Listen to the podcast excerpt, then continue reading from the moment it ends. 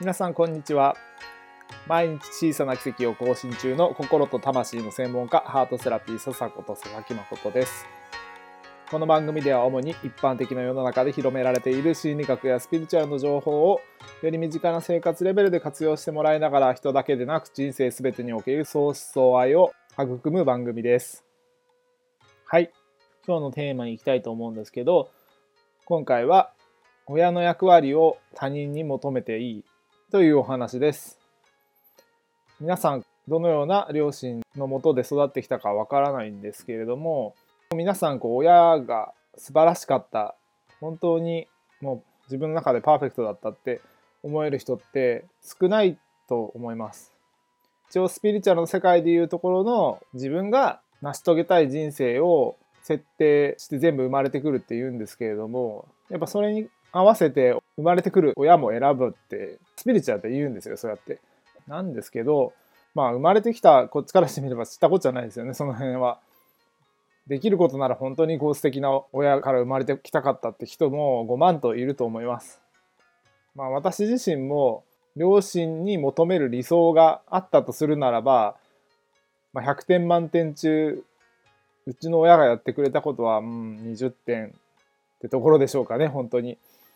ただのなんかおじさんとおばさんというかなんか他人かっていうぐらい本当にこう最低限の世話はしていただけたんですけど本当に最低限っていう、まあ、そんなような、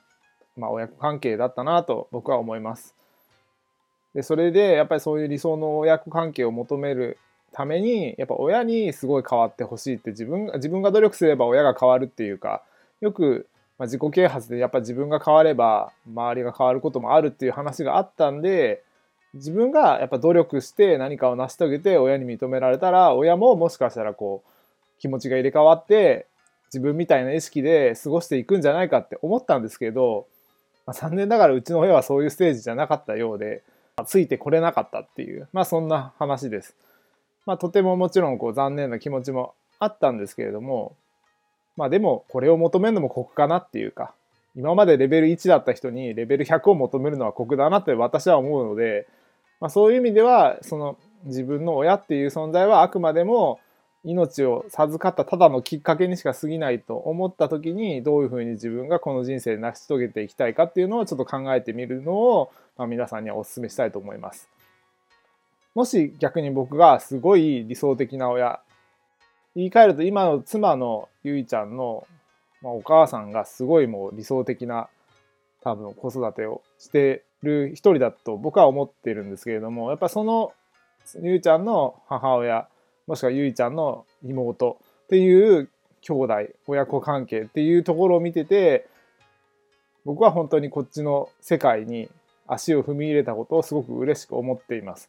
なのでこの世界を自分は体感するために本当は親にもそうなってほしかったんだなっていうのをすごい感じているんですけれどもじゃあ親に実際にそういう今妻の周りにいる人たちの人間関係が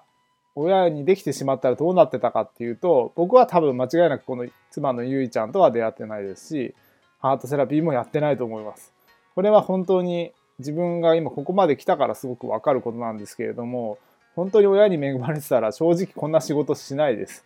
こんな人の人生をもう180度ひっくり返すぐらいの大仕事なのでハートセラピーっていうのはやっぱそれをやるっていうことはすごい覚悟がいるわけですね。ただ、はい、癒しました。はい、おめでとうございます。みたいな世界じゃないんですよ。もう人の念とか全てのものを私が受け取ってでもその人の一回こう黒いものを一回全部出し切ってそれをこう皆さんに明るい兆し、まあ、もしくはその輝きっていうのを取り戻してもらうためのまあお仕事なので普通に考えたらこれ根性とかそういうレベルじゃないですよねもう相当な精神力場合によっては志っていうものがないともしかしたら僕がやってる仕事はできないんじゃないかなと客観的に見たらすごくそう感じています。まあ、話はちょっと戻るんですけれども理想の親は最初から理想の親で生まれてくるという、まあ、人生設定で多分生まれてきているのでまあ、もし自分の親が残念ながらちょっとそういう親じゃなかったなって思う方がいらっしゃったら自分が親に求めてたことは何だったんだろうっていうのはまず紙に書き出していってほしいんですよね。でその紙に書き出した上でじゃあそれを叶えてくれる人のところに自分が出会いに行く。これがすごく大事なポイントになります。いや親はやってくれなかった。親はやってくれなかった。親はダメなんだとか。何なんだあいつ親はっていうふうにこう皆さん言うと思うんですよで最近のまあ話題でいうところの三浦春馬さんにもつながると思うんですけれどもその三浦春馬さんの母親は、まあ、いわゆる心の世界でいうところの毒親だったんじゃないかっていう話が一応飛び交っています。まあ、毒親っていうのは子供の将来のことを考えるんじゃなくて親の都合のいいように子供をコントロールしたりとか、まあ、そういうふうにして生きている、まあ、ダメな親みたいななんかそういうようなまあ概念で捉えていただけるといいと思うんですけどそういう自分の周りには実は毒親だったとかもしくは自分の都合ばっかり考える親だったとしたらその子供である私たちは別な親というか大人を自分の親として迎え入れていく必要が僕はあると思います。それは本当のレベルの親じゃなくていいです。例えば自分が30歳だとしたら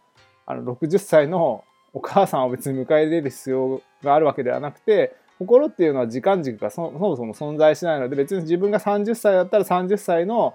それを叶えてくれる同じ大人の人間と関わるとやっぱりその理想が叶いやすくなります。私はその、まあ、妻を通じてもやっぱり母親という部分を補ってくれてると思いますし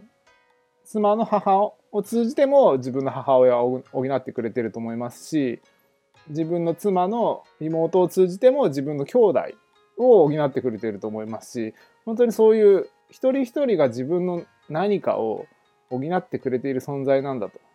いうことを感じられる人を探していく。それは最初は友達でもいいです。で友達から発展してってもしかしたらこう恋人になるかもしれないですし親友になるかもしれないですし、まあ、どういう関係性になるかわからないですけれども常に自分がつながっている人間一人一人が、まあ、自分のもしかしたら親に求めていた何かがここにあるんじゃないかっていうことを自分で意識しながら是非過ごしていくとそれが得られた体感がだんだんだんだん心の中で満たされていくと親に求めてたこと恨みつらみっていうのがだんだんこう薄れてきたりすることも大いにありますんで本当は自分は何が得たかったんだろうっていうことを今ちょっと親と向き合いたくないなって思う人もいらっしゃるかもしれないですけれどもやっぱり親というファクターは絶対に重要になってくるんでその親を通じて本当に欲しかったものは何だったのかっていうのをぜひ一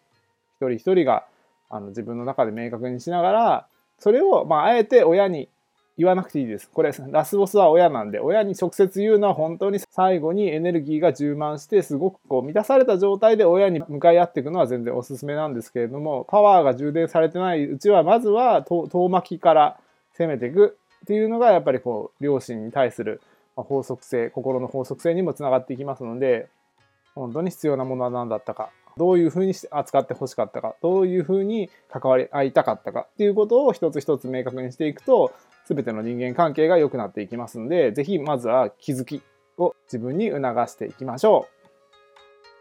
今日も全ての未来に祝福されながらだんだんと良くなっていく奇跡の瞬間をあなたと共に発見していきましょう。またね